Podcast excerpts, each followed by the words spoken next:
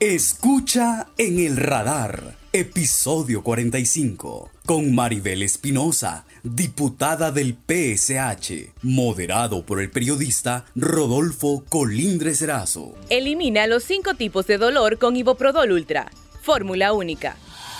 A estrenar casa con los beneficios del Prestatón da Vivienda. Al solicitar su préstamo de da vivienda, usted recibirá tasa preferencial, podrá pagar después de tres meses, plazo de hasta 30 meses y seguro de menaje gratis. Solicite su préstamo de da vivienda con el prestatón da vivienda. Saludos amigos, gracias por acompañarnos en este nuevo episodio de el podcast en el radar de Radio América. Este día vamos a tener el gusto de dialogar con la abogada Maribel Espinosa, diputada del Partido Salvador de Honduras, pero que claramente se identifica como lo que ha sido, miembro del Partido Liberal, pero en una alianza participa como diputada del Partido Salvador de Honduras. Una abogada que está siempre en la vida pública del país por sus opiniones enmarcadas en derecho. Vamos a hablar de eso, de lo que sucede en el país. Abogada Maribel Espinosa, gracias por acompañarme en este podcast de Radio América. Gracias por la invitación. Es un enorme placer estar en esta casa de radio que lucha por informar al pueblo con independencia. Abogada, usted es una persona que, como decía, está siempre en la vida pública porque hay tantos problemas y en materia de derecho usted se convirtió en un referente. Eh, ¿De dónde sale la abogada Maribel Espinosa? Bueno, eh,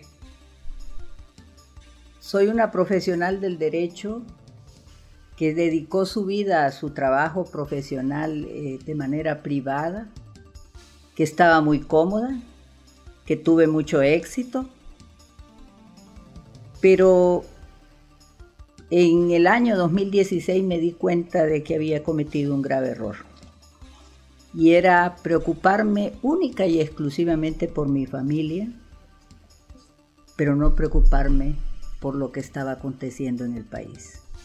Y ese año fue histórico porque ese año entré como un bólido de fuego en, en la arena política Siempre he sido liberal y lo hice dentro de mi partido, el Partido Liberal. Cuando estaba viendo los ultrajes reiterativos que se estaban haciendo en contra de la Constitución y se estaban provocando las condiciones más graves para el empobrecimiento de la nación.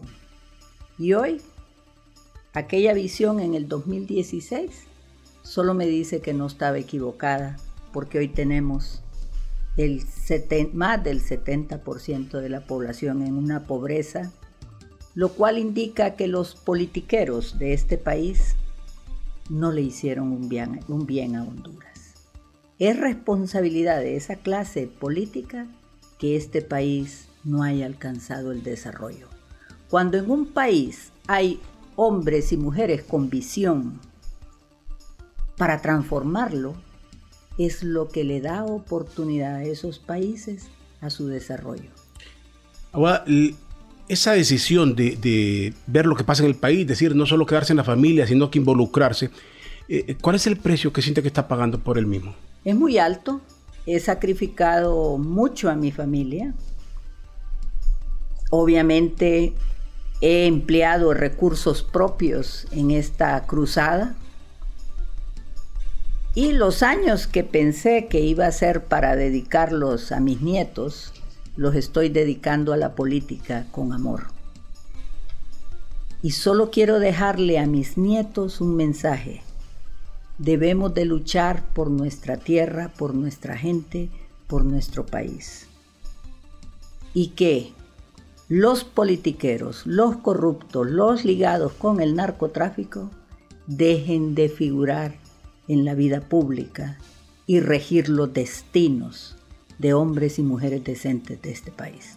Usted dice preocupada por lo que se lo que pasa en el país. ¿Ha incomodado usted a nacionalistas y a la gente de Libre? Esa es su historia. Eh, los de Libre en su momento eh, golpista, vista como golpista, impulsada, que atrás de usted estaba el señor Roberto Micheletti. Eh, ¿Qué tanto hay de eso? Mire, yo me casé con un hombre progreseño. En progreso vive don Roberto Micheletti. Don Roberto Micheletti fue amigo de mis padres. Mi padre, y esta es una anécdota, en la época del golpe contra Villeda Morales, Roberto Micheletti era de la Guardia de Honor de Villeda Morales. Mi padre sostuvo el gobierno de Villeda Morales como todo demócrata y en ese momento hizo una enorme amistad con Roberto Micheletti, a quienes apoyó en la defensa de Casa Presidencial cuando se querían tomar en aquel entonces el poder por las armas. Así que eh, don Roberto es amigo de mi familia y nunca voy a negar yo a mis amigos. Políticamente, quiero decirle, yo no participé en nada en los eventos del 2009. Esa es otra de las cosas que me culpo, no haber participado, porque eso marcó la historia en Honduras, la historia reciente en Honduras. Yo me encontraba en un hospital en Estados Unidos de América en esa época y tuve hasta dificultades para ingresar al país de nuevo. Porque recuerde que estuve unos días hasta cerrados los aeropuertos y no había acceso al país.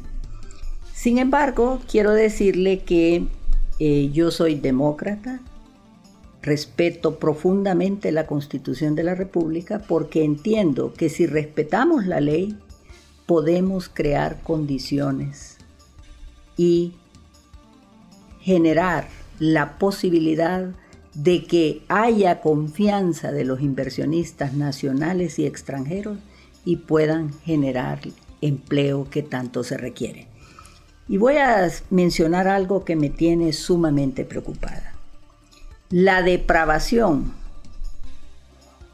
y la torcida interpretación de la ley ha sido una constante.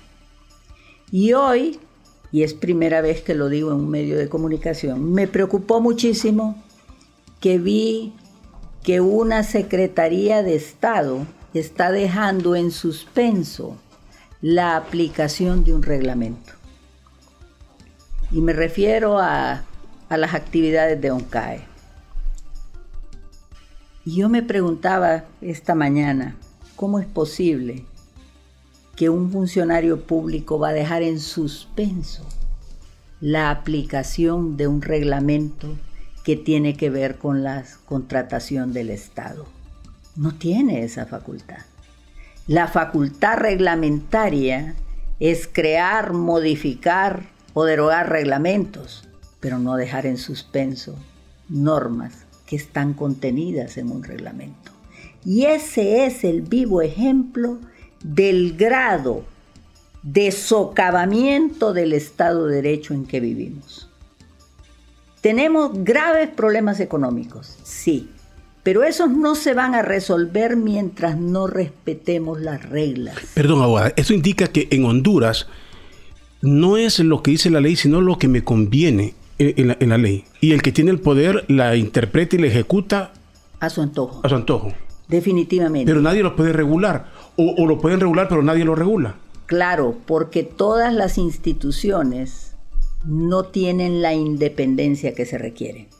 Si tuviéramos un Ministerio Público independiente, si tuviéramos una Corte Suprema de Justicia independiente, estas entidades tendrían a su cargo la responsabilidad de reprimir conductas al margen de la ley. Pero el problema es que cuando se politizan los nombramientos, ya sea en la Corte Suprema de Justicia, ya sea en el Ministerio Público o en cualquier otra entidad que debe de tener autonomía e independencia, y si no se hace, entonces esas entidades están al servicio del que gobierna en ese momento. Pero pareciera que para eso no hay salida. Le digo, no quiero ser un pesimista, pero pareciera que no hay salida. Venimos por años y detrás de todo esto se habla de los diputados, pero hay un grupito de personas que son las que negocian todo en Honduras. De acuerdo con usted, y por eso es que es una de las razones por las que incursioné en política, para darle un ejemplo a jóvenes, a gente madura, que asuma el papel de responsabilidad y se involucre en política. Gente que nunca ha estado en el gobierno, gente que no tiene cuentas pendientes con la justicia, gente que no tiene relación con el narcotráfico, pero que aman a su país. Solo así vamos a poder expulsar e-, esa caterva de politiqueros corruptos y ligados algunos con el narcotráfico. Y quiero dejar constancia de algo. Todos los partidos.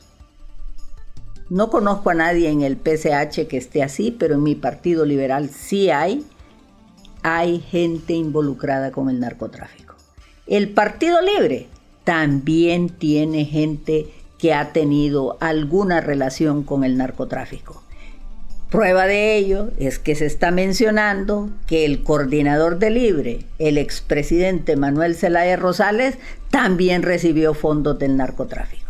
Entonces, y eso no lo digo yo, lo están diciendo en Nueva York ahorita. Entonces yo me pregunto, unos y otros son la misma cosa. Lo, dentro del Partido Nacional, claro, Luis, eh, Juan Orlando precisamente está allá enfrentando un juicio por narcotráfico. Y estoy segura que mucha gente dentro del partido, de algunos de sus líderes, están involucrados. Pero, pero Libre no está exento de eso. ¿Por qué? Manuel Zelaya Rosales recibió fondos del narcotráfico. En el Partido Liberal ya se condenó a una persona por recibir fondos del narcotráfico. Y en este momento hay al menos dos exdiputados que están allá esperando juicio. Me refiero al señor Nájera y hay otro diputado eh, que, amigo personal de Manuel Zelaya Rosales, que está esperando juicio. Entonces la pregunta es, ¿quién está libre? ¿Qué partido está libre de semejantes cosas?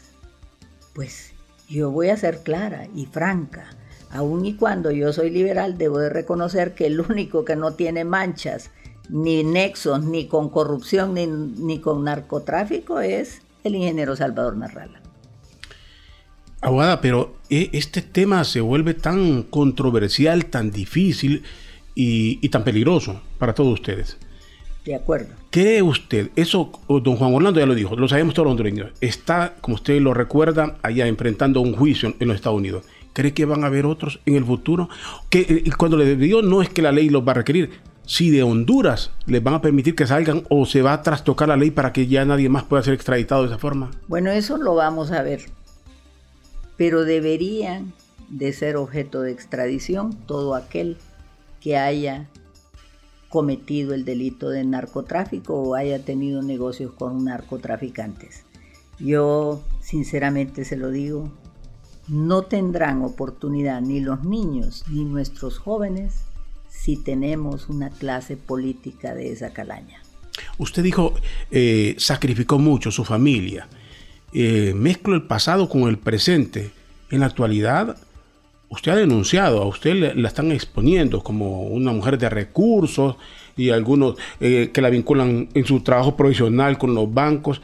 ¿No tiene temor todo esto, abogada, que no de cómo, cómo hay sus capitales, me refiero que la están exponiendo, que usted vaya a ser objeto de algo peor? Eso es el propósito y no me extraña. Eh, yo fui objeto de cacería, y así lo voy a mencionar, en el gobierno de Juan Orlando Hernández. Eh, fui objeto, trataron de intimidarnos en varias ocasiones y no lograron absolutamente nada. Igual en este gobierno, porque salió en las redes toda mi información que solo la puede tener eh, el SAR. Y salió en las redes sociales.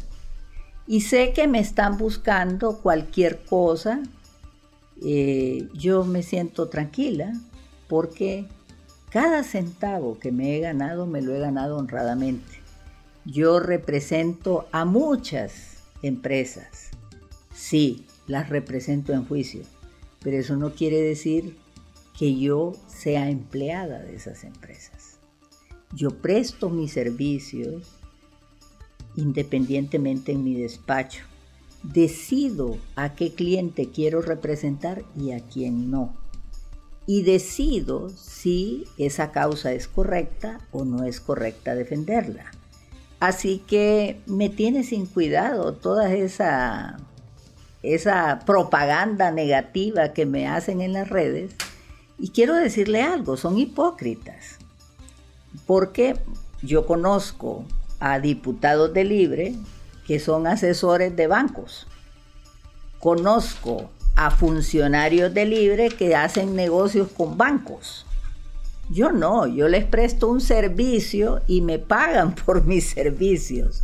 No tengo sociedades con bancos ni respondo a los intereses de ningún banco. Respondo a la ley, a la aplicación de la ley y respeto la Constitución de la República, porque en la escuela de derecho a la que yo asistí con los maestros que tuve el honor de tener, aprendí algo fundamental. Los abogados contribuimos con la justicia. Los abogados no somos mercenarios, los verdaderos abogados. Los abogados buscamos la justicia. Los abogados buscamos la aplicación de la ley dentro de las normas jurídicas y no fuera de ellas. Pero, lastimosamente, esta noble profesión también ha sido prostituida, porque usted se va a dar cuenta que atrás de cualquier pícaro, delincuente, narcotraficante o corrupto, tiene que haber un abogado. Y esa es una realidad. Es la ley universal, una ley universal, el derecho a la defensa. no, no es el derecho a la defensa, porque fíjese que usted puede defender a un criminal, pero dentro del marco de la ley, no fuera de ella. Y usted se va a dar cuenta que en Honduras hay casos tan sonados donde lo que hicieron fueron interpretaciones perversas de la ley para favorecer personas. Y ese es el tema. Mire, los que vivimos en el mundo de derecho y apreciamos la interpretación correcta de la ley, no nos vamos a ir a interpretaciones antojadizas como las que hace el actual presidente del Congreso. El presidente del Congreso cuando le conviene aplica la constitución, cuando, le, cuando no le conviene aplica la ley orgánica y viceversa aplica la ley de manera antojadiza. Eh, antes aplicaba el artículo 80 cuando íbamos a elegir a los magistrados de la Corte Suprema de Justicia, pero cuando, cuando decidió que nueve sustituyeran de manera interina a los fiscales, no aplicó el 80, aplicó otra norma de la Constitución olvidándose del 80.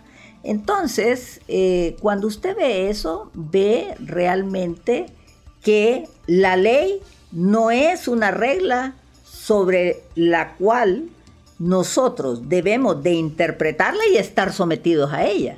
No, está sobre la ley. Es decir, yo soy la ley. Por eso yo siempre he dicho que él se considera un Luis XIV, que él es la ley. Lo que él diga es la ley. Y no es lo que la Carta Magna, los constituyentes dejaron establecido en nuestra Constitución. Esa forma que tiene usted de explicar el marco jurídico del país, cómo se debe respetar la ley o la interpretación correcta, es la que le ha llevado a, ser objeto de ataques. ¿Teme por su vida, abogada? Sí es un riesgo. Eh, he tenido ya varias alertas y yo lo único que puedo decir es que la presidenta de la República es la responsable de la seguridad interior del Estado.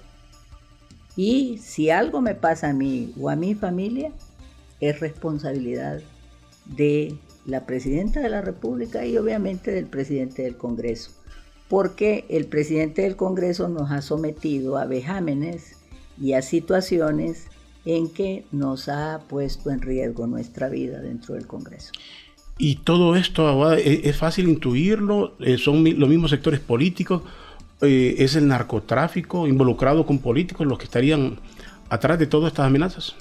Mire, es muy posible, eh, no me gustaría especular, pero sí dejar claro que sabemos que corremos riesgos, lo sé muy bien.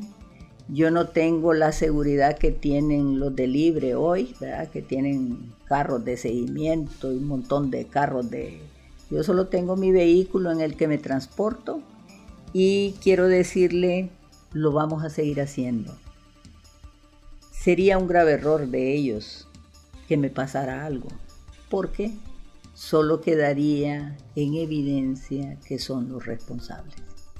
Eh, ¿Hacia dónde va el país, Aguada? Le, le, pregunto, en todo esto, ¿hacia dónde va realmente? Estamos en una crisis, no podemos ignorar semejante cosa, pero yo le digo a los jóvenes de este país, las crisis también representan oportunidades.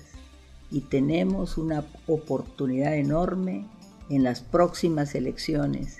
Yo quiero ver en las planillas de todos los partidos políticos a hombres y mujeres sin mancha, sin historial oscuro, sin cuentas pendientes con la justicia, sin ligamentos con el narcotráfico, desplazando a aquellos que traicionaron al pueblo hondureño, ligándose con narcotraficantes y cometiendo actos graves de corrupción, en perjuicio de los ciudadanos.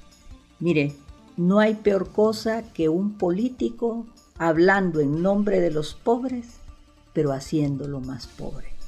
Eso es lo peor que puede pasar.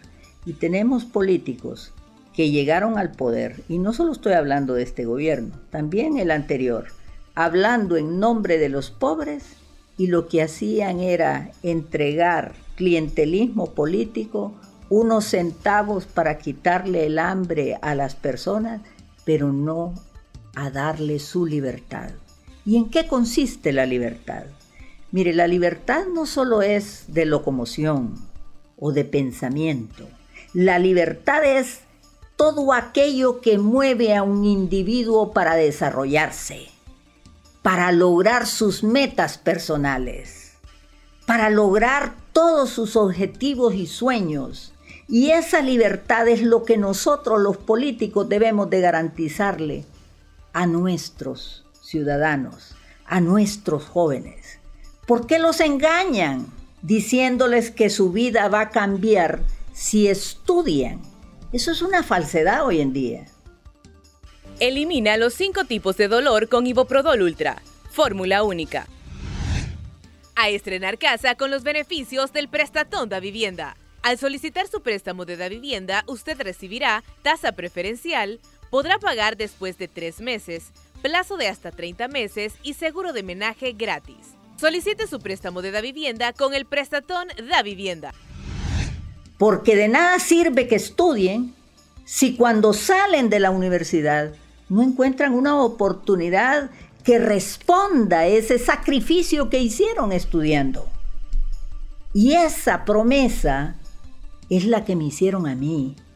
Y esa promesa es la que el Estado de Honduras a mí sí me la cumplió. Porque yo pude desarrollarme profesionalmente. Pude lograr con éxito. Pero en lo que fallé fue no darme cuenta que debí luchar para mejorar esas condiciones como otros. Y lo que hice fue alejarme de la política y permitir que aquellos indeseables entraran a la política solo para enriquecerse y romperle o quitarles ese sueño a nuestros niños y nuestros jóvenes. Eso es inaceptable. El país tiene que cambiar y debemos de luchar porque los jóvenes tengan presente y futuro. Y eso lo podemos hacer con ellos no sin ellos, con ellos llegando al poder y hacer los cambios que se requieren, que sí se pueden. Ahora, eh, ¿cuál es la raíz de todo esto? Eh, que se perdió la democracia, que ya en Honduras no se aspira por parte de los partidos a ese relevo lógico que debe de haber mediante el proceso electoral. Esa concentración de poder es la visión de todos los que llegan hoy al gobierno. ¿Esa es la raíz del problema de Honduras? Claro, y muy simple. Imagínense cuántos años tiene Mel Zelaya. ¿Cuál es el relevo en ese partido? y él es un cacique en ese partido. Igual tenemos en el Partido Liberal. Igual hay en el Partido Nacional. La juventud, pero la buena juventud, no aquella que sigue a los pícaros, a los corruptos y a los ligados con el, el que anda rayando paredes. Ah, no se trata de eso.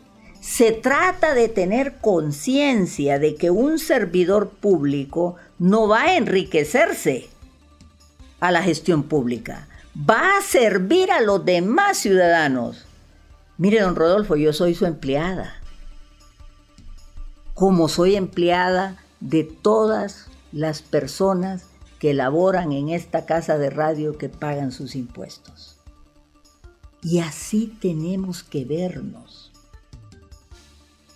El día que los políticos entendamos eso, ese día va a cambiar el país. Y por eso yo le digo a los jóvenes, Ustedes no necesitan permiso. Ustedes son dueños de Honduras. Y hay que entrar a luchar dentro de los partidos políticos y pelear los espacios que se requieren. ¿Por qué no lo hace la gente? Por falta de... No hay apertura, eh, de sección, somos conformistas los hondureños. ¿Cuál es la esencia de todo esto? Mire, en parte es que en una visión equivocada, yo no me meto a política, dice la gente, porque yo no soy corrupta. Pero deja que los corruptos decidan por él o por ella. Por eso es que yo estoy incursionando en política desde el 2016, para hacerles un ejemplo a todos. Yo no necesito andar en política.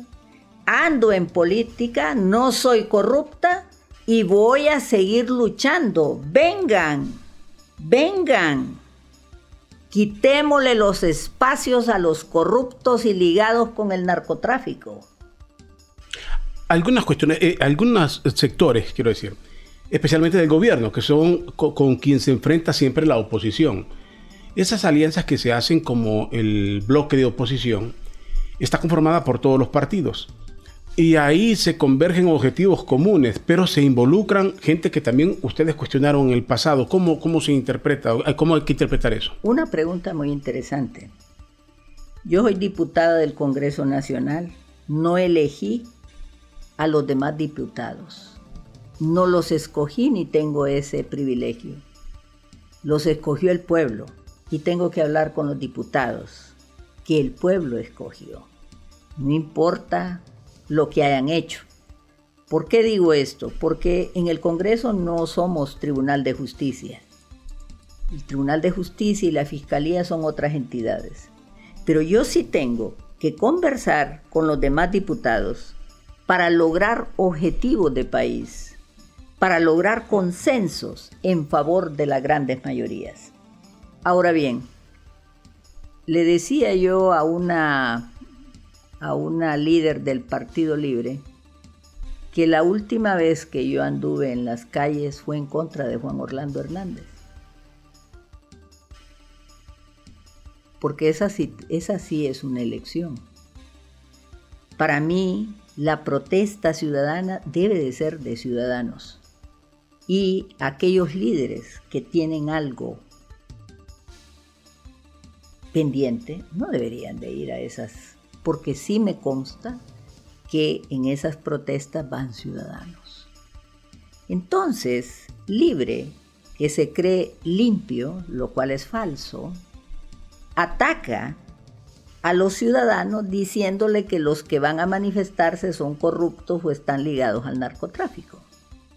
Mire, ese es un irrespeto al pueblo, porque usted no puede juzgar a los ciudadanos por unas pocas manzanas podridas. Y eso es la gravedad de esto. Libre cuando le dice eso al Partido Nacional no se está refiriendo a las manzanas podridas que hayan en ese partido. Se está refiriendo a los miles de ciudadanos que son militantes de ese partido. Mire, yo no comparto ideas con el Partido Nacional, ellos son conservadores, yo soy liberal. Sin embargo, quiero decirle que yo respeto a sus militantes, como también respeto a los militantes de Libre. pero no es con procacidad, no es con mentira, no es con discurso de odio que se van a limpiar la cara el Partido Libre. El Partido Libre ha cometido actos de corrupción ya. Algunos de sus funcionarios. Hay una denuncia del exministro de Transparencia por la inejecución, por faltas a la ley de contratación del Estado. ¿Y quién dice algo sobre eso? Casi nadie. En este momento, esa Secretaría está dejando en suspenso normas reglamentarias de la ley de contratación del Estado. Ya hay denuncias concretas de actos de corrupción. La amnistía fue utilizada para ciertos casos que ameritaban la amnistía, pero también se dejaron en impunidad casos que no merecían la amnistía. Y entonces yo le pregunto, son más de lo mismo. Yo tengo una frase, el Estado se ha convertido en un Estado mafioso porque los grupos de poder que controlan el poder son parte de una mafia. Y a ellos tenemos que expulsarlos del poder. Abogada, y en esto, si son estas mafias, estamos en un momento de peligro del sistema democrático, bueno, lo que llamamos democracia en Honduras. en Honduras llamamos ir a elecciones, a, eso lo llamamos democracia. Eso no es democracia. Es, es, bien limitado, eso solo es ejercer el sufragio. Pero bueno, hasta eso lo podríamos perder. ¿De quién depende que esto no suceda? Algunos esperan que venga una mano de alguna potencia a poner orden en el país. ¿Va a pasar eso, o va a ser internamente? Eso es un error. Los pueblos tenemos que definirnos nosotros mismos. Los pueblos tenemos que enarbolar nuestras propias banderas. Los pueblos tenemos que hacer los cambios que se requieren y no esperar que otros nos resuelvan los problemas. Por eso necesitamos valentía, por eso necesitamos determinación, por eso le digo a los jóvenes es momento de salvar la nación.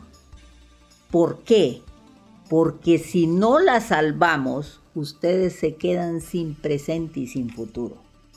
Porque lo que habría en este país es algo muy parecido a lo que está pasando en Haití, donde son las bandas mafiosas las que controlan el Estado. Y eso no lo podemos permitir, porque eso es negarle el futuro a los, a los bebés. Eso es negarle el futuro a los niños, a los jóvenes.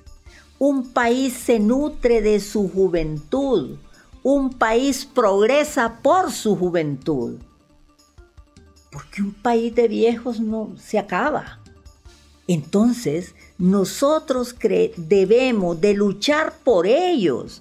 Y por eso le digo a esas madres en su casa, involúcrese en política, impida que los pícaros vayan a cargo de elección. Usted puede hacerlo porque el pueblo es el que tiene el poder. Y yo quiero decirle, Lastimosamente, Juan Orlando Hernández implantó en Honduras una concentración excesiva de poder, de la cual sus alumnos Libre se está beneficiando. Porque si Libre repudiara semejante cosa, ya hubiéramos hecho las reformas que se requieren hay un desplazamiento de la actividad legislativa indebido, que es indelegable, en el Ejecutivo, se mantiene. Se mantiene el Consejo Nacional de Defensa y Seguridad. En la Corte Suprema no es el Pleno el que decide sobre el personal, es la Presidenta de la Corte. Eso está malo. ¿Y por qué no lo hemos cambiado? Y así muchas leyes que dejó Juan Orlando Hernández para concentrar el poder, los aprovecha doña Xiomara Castro. Entonces yo le pregunto, ¿cuál cambio? Y muchas cosas se han actuado al margen de la ley. Y le voy a citar otro ejemplo. La elección del Procurador General de la República y el Subprocurador General de la República ¿Está conforme a la Constitución o en contra de la Constitución? Y yo le quiero aclarar al pueblo hondureño, Maribel Espinosa no votó ni a favor de elegir ni al Procurador General ni a favor de la amnistía. Y lo puedo probar, ni mi suplente. ¿Por qué? Porque me encontraba en Estados Unidos operándome de un aneurisma. Así que, se lo digo simple, eso también son actos de corrupción. Introdujeron a la ley del presupuesto general de la nación del año que está en vigencia normas contrarias a la propia ley de contratación del Estado. El ministro de Transparencia tuvo que mandar una nota al Congreso porque lo que querían es desarticular la ley de, contratación del Estado de, completamente. ¿Para qué? Eso solo trae corrupción. Y es inevitable la concentración de poder, porque todo eso se logra con la concentración de poder. Es inevitable ya en este momento la concentración de poder. Bueno, eh, ahorita la tienen, tenemos que reconocer eso.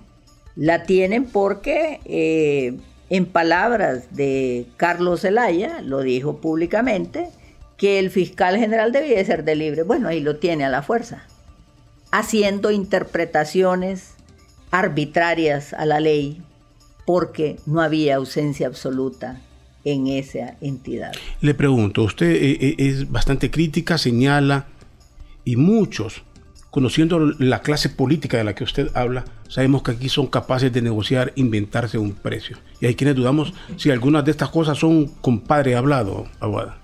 Es posible. Y también quiero decirle que mientras no venga la Sisi, el pueblo tiene que salir a la calle a exigir la Sisi. ¿Y usted cree que puede venir todavía? Tenemos que traerla. Y le digo al pueblo de Honduras, el gobierno que no cumpla con la Sisi como, como está pasando en este momento, solo es una muestra de opacidad.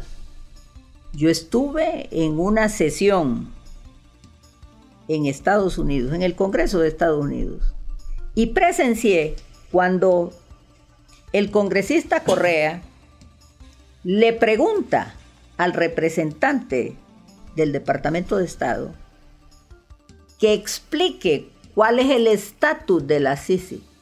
Oiga bien.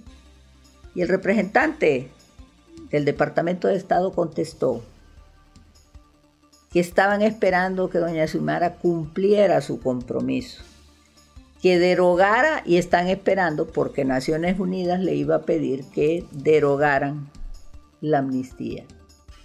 Iban a ver si había voluntad política o no. Naciones Unidas... Aquí han negado que eso sea un requisito. No, pero yo lo escuché en esa audiencia. Y esa audiencia no es un acto de intervención en Honduras. Esa audiencia era de congresistas a en una audiencia con, perdón, funcionarios del gobierno. Porque recuerde que todas las ayudas como la cuenta del milenio son dineros de los contribuyentes de Estados Unidos regalándoselos a Honduras. ¿Y por qué cree que no pasamos la cuenta del milenio? Porque no, hay, no se ha aprobado el plan de transparencia que, que el doctor Edmundo Orellana tanto luchó porque se hiciera. Y dos, no ha venido la Sisi. Entonces, la pregunta es, ¿a qué estamos jugando? ¿A no creer estas cosas? Y son realidades. Aguada, aquí en la parte final, este diálogo interesante con usted, eh, le pregunto, usted dice a la gente, hay que salir de la comodidad, hay que salir, hay que involucrarse, quitarse la idea de que el político es corrupto, tenerlos a todos. Pero si para usted es difícil, una persona que tiene esas condiciones, difícil, un ciudadano común, ¿cómo, cómo se podría involucrar? La propusieron para presidente del Congreso y gente poderosa dijo, no, esta señora es, peligrosa, a usted le, le, tienen temor y, aquí le corta la cabeza, se la cortaron a usted, no se la cortar a cualquier, a cualquier ciudadano sin influencia. El poder del voto es más grande que cualquier cosa. Si una colonia, si una calle, si un pueblo si un caserío se pone de acuerdo, no hay político que valga. Es el pueblo el que manda y lo sienta y le dice, esto es lo que se va a hacer. Y él es el que va a ir, si quiere, si no, no hay votos. Así de simple. Y mire, yo vi algo interesante en, eh, las elecciones pasadas que me impresionó mucho y me sentí orgullosa de mi pueblo de Honduras. Los nacionalistas llegaron, recuerdo, a la ciudad del progreso dos días antes de las elecciones, con carros llenos de colchones, llevaban estufas, llevaban cosas para regalar a la gente. Y cuando me vino el informe, yo me senté triste. Le dije yo, bueno, ya perdimos las elecciones. Ya no hay salida. ¿Sabe cuál fue mi sorpresa? Que a donde entregaron colchones y todo esto, perdió el Partido Nacional. La gente estrenó colchón, comieron bien, claro. pero votaron como querían votar. Y eso es lo que le digo al pueblo, reciba todo pero no venda sus principios y sus valores porque está comprometiendo el futuro de sus hijos. Finalmente, abogada. Y su papel eh, es bastante visible en el Congreso, se volvió una referente para los medios de comunicación eh, por sus señalamientos críticos a cómo se viola la ley en el país. Lo está haciendo en el Partido Salvador de Honduras, ya sé que por una alianza, se le preguntaba en varias ocasiones que hemos platicado, ¿insiste usted en, quedarse en el Partido Liberal? Y, y siente que esa trinchera le favorece y no es más favorable la del Partido Salvador de Honduras? No, porque yo no voy a renunciar a mis principios, no voy a renunciar a mis ideales políticos. Y con Salvador, pues, hemos hecho un trabajo serio dentro de su bancada, pero ya está llegando el momento en que tengo que activar dentro de mi partido porque yo necesito alentar a los jóvenes liberales a que tomen las posiciones en todo Honduras. Y yo espero que en esta próxima elección las planillas del Partido Liberal sean de la esperanza de Honduras. Déjeme preguntarle ahí, eh, aprovechando, que no se me ve ese detalle. Obvio, usted participó con una alianza como participaron todos, pero el día de mañana en su propio partido le pueden interpretar que abandonó su partido y la pueden hasta expulsar y decirle que traicionó al, liberalismo. Que lo intenten, que lo intenten. Mire, cada acto de mi vida, antes de tomar una decisión, yo mido todas las consecuencias. Y también sé que debo de enmarcarme dentro de la ley. Yo no me he juramentado en el Partido Salvador de Honduras no asisto a sus reuniones políticas y tengo un documento firmado de una alianza. Y en mi partido hay alcaldes, hay líderes que hicimos alianza. Y voy a citar un ejemplo. Mundo Orellana hizo una alianza con Libre. ¿Por qué hicimos esa alianza? Porque yo recuerdo la frase de Kennedy que dice que en momentos de crisis, hombres y mujeres de buena voluntad debemos de unirnos sin importar los partidos políticos para lograr objetivos de transformación. En aquel momento Juan Orlando Hernández era el mayor peligro que estábamos teniendo en este país y le dimos una gran oportunidad a doña Xiomara Doña Xiomara Castro pudo haber hecho el mejor gobierno de la historia. Era la primer mujer presidente y la mejor oportunidad. Las oportunidades que recibió este gobierno a su comienzo, donde venían, a cada rato venían delegaciones de Estados Unidos, de Europa, ofreciendo el apoyo, pero ellos se decantaron por una agenda ideológica y decidieron desplazarse al eje China-Rusia y déjeme decirle, eso va a traer consecuencias, porque se les olvida que más de un millón de hondureños están trabajando en Estados Unidos y Estados Unidos puede tomar medidas que nos afecten al tercio del presupuesto general de la nación. ¿Por qué? Porque entramos en un un juego geopolítico al que no debemos entrar. Nosotros debemos de entrar al juego del desarrollo del país, de ser grandes. Y yo quiero aprovechar para decirle a los jóvenes, ustedes son grandes y el límite se lo ponen ustedes. Podemos hacer de Honduras un gran país. Lo podemos lograr. ¿Con sacrificio? Sí, pero lo podemos hacer. Siempre y cuando tengamos ese valor de alcanzar los sueños. Abogada Maribel Espinosa, sin duda, un gusto haber dialogado con usted y me imagino que la gente también que nos ve, que nos escucha, eh, ha deleitado esta, esta entrevista. Muchas gracias, abogada. Gracias a usted. La abogada Maribel Espinosa, diputada del Partido Salvador de Honduras en el Congreso Nacional, estuvo con nosotros en este podcast en el radar de Radio América. Gracias a todos por acompañarnos y los invito para un nuevo episodio. Elimina los cinco tipos de dolor con Iboprodol Ultra.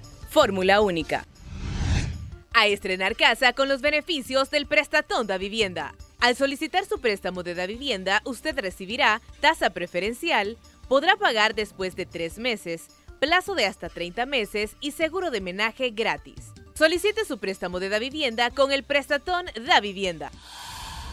Encuéntranos en Spotify, Deezer, Apple Podcast y Google Podcast como Podcast Radio América HN y en nuestra página web www.radioamerica.hn.